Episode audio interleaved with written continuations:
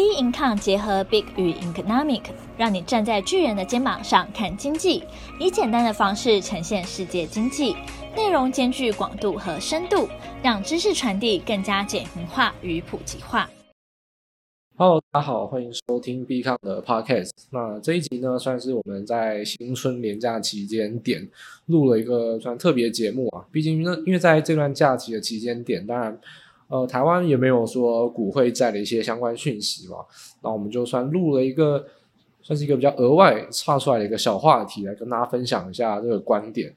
今天呢，我们来分享就是算是一则文章，就是下方有连结啊，那大家可以从这个连接中去点开来。那这篇文章呢，算整理了三个各自有一点点小相关的，算是新闻。那这三个新闻呢，我来分享一下我的观点。那分别是包括说，第一个，哎，父母的。影响力啊，对于孩子的成就会不会是一些直接相关性？第二个是半导体的议题，有很多人会担心的是会有不会有荷兰病。那其实把这前两个综合起来，就是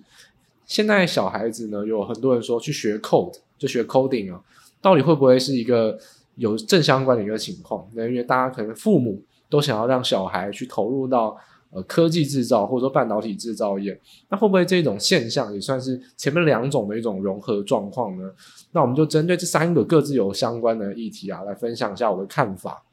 好，那首先呢，我们也看到这个文章里面啊，其他当然我们有稍微提过这三个标题。那我们首先第一个啊，就先来谈一下关于就是说，呃，就是这个父母的口袋决定小孩的成就，它这个子标题是这样写嘛？那他在里面啊，就帮大家 summary 一下。如果你没有点开这个文章啊，我还是帮大家就稍微统整一下，他简简单叙述一下他在讲什么。他是说有一项研究啊，就是说富人进台大的几率是穷人的六倍。那他是说，如果以往呢考试或者说以书本啊校内制度去考上大学，算是一个翻转的机会。那现在看起来呢，呃资源呐、啊、好像也是流落在有钱人比较手上，因为。除了物质以外，这些社会的资源，或者说一些非金钱因素，影响到了，应该说影响到课外的成绩也很多。那甚至说有可能像是亲子之间的关系和谐，或者说家庭教育，也有可能会影响到学业成绩啊。所以说，父母的口袋会不会是有点啊？就是说我们讲的比较严苛一点，会不会是有一种移植啊？或或者说我们可以把它叫做像遗产一样，或者阶级复制的感觉呢？那其实我自己来看待这个观点哦、啊。第一个呢，就是说这个研究啊，我不知道它的研究呢是细就详细的数据是哪一边所提出来的。但我自己呢是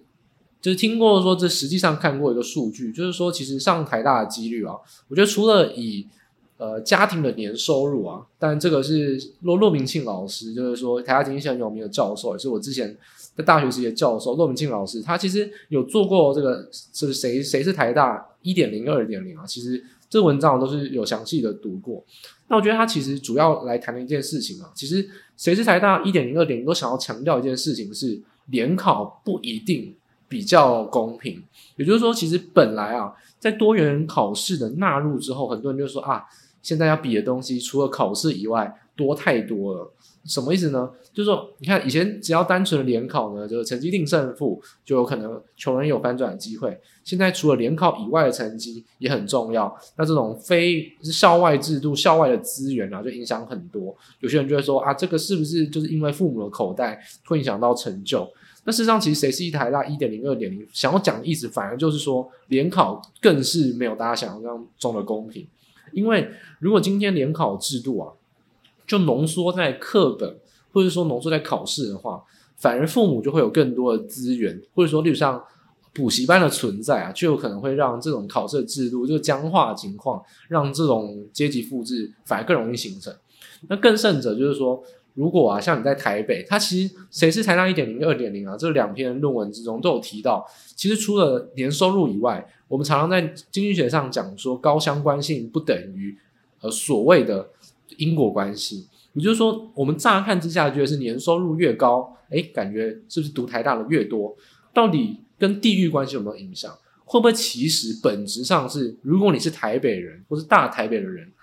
上台大几率比较高呢？因为大家可以很简单想象一个道理哦，在台北啊，我自己呢刚好不是台北人，我是新竹人，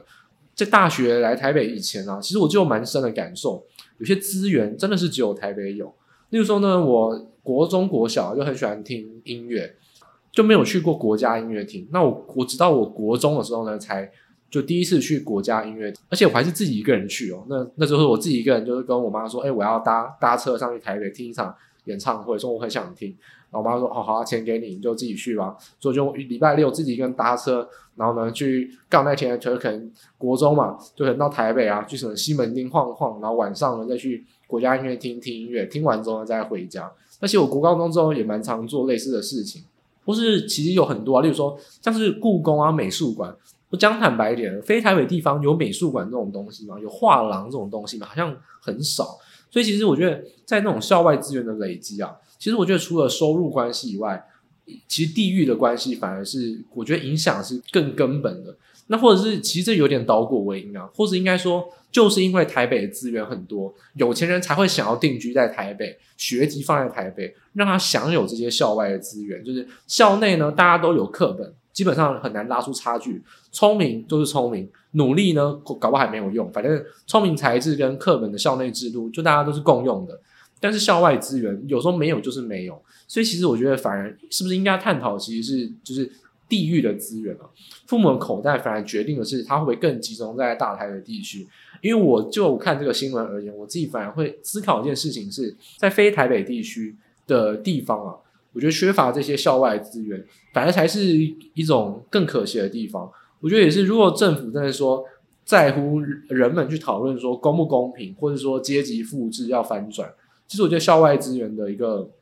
扩散或分享，其实才是更重要的。那我自己也算是活在我认为啦，是活在比较好的环境啊。基本上，我享有校外资源呢，就算没有，我自己也会去寻找。那或者说，其实我们学校的老师啊，因为有虽然也算是读比较特殊的班级，也是会跟我们讲一些东西。那其实如果你要去探索，都还是有机会。所以我觉得，其实父母的口袋决定小孩的成就，这句话是有点太直接了。那我觉得中间呢、我觉得还是有一个过程。这个过程其实是有没有去给予小孩子探索的机会。我觉得。探索这件事情，其实它当下短线不一定有用啊。就是说，你说我去听完国家音乐厅的音乐，真的对我当下有什么改变，影响我上台大吗？那其实当然是不会这样子去形容。但是其实学音乐，或者说其实是去听音乐会的过程，其实会对于人格的培养某种方面形塑我成成为一个样子。但那个样子不一定是好或坏，只是说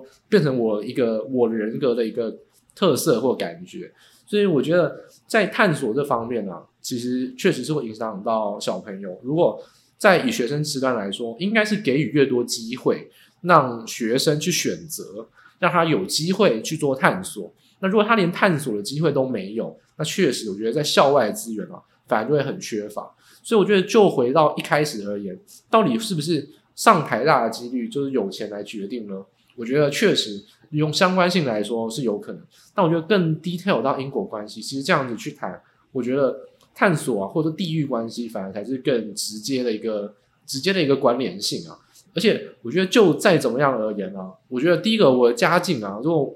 就是他他讲说，哎，上台的几率是不是有钱人比较多？那我直接跟大家讲，我，如果以我而言，我在台大同一个系啊，那个情况下同一个系，哎，我其实算是收入阶级啊，我可能算是。中下，甚至可能不到中，可能算下，因为真的有钱人很多啊。那我觉得这个事情也，大家也不要用这种仇富的心态啊。像我讲这句话，应该算是更合情合理，因为毕竟我家也不是有钱人啊，就真的不要有仇富心态。因为当你有钱了，你也会去想要追求好的环境，所以其实这个事情就是资本主义下无可避免的。所以好像去检讨说有钱是得到更多资源，那事实上有钱人他既然资源更多，他当然也会想要让小孩子的资源更多，所以其实这就是一个无法避免的一件事情嘛。所以我觉得在这种父母口袋决定小孩的成就，感觉大家也似乎不用这么这么的去，好像是用那种酸葡萄的心理，或者说好像觉得这个社会不公平，资本主义本来就没有公平哦，只是说我们要怎么让这个环境是有流动的，这还是比较重要。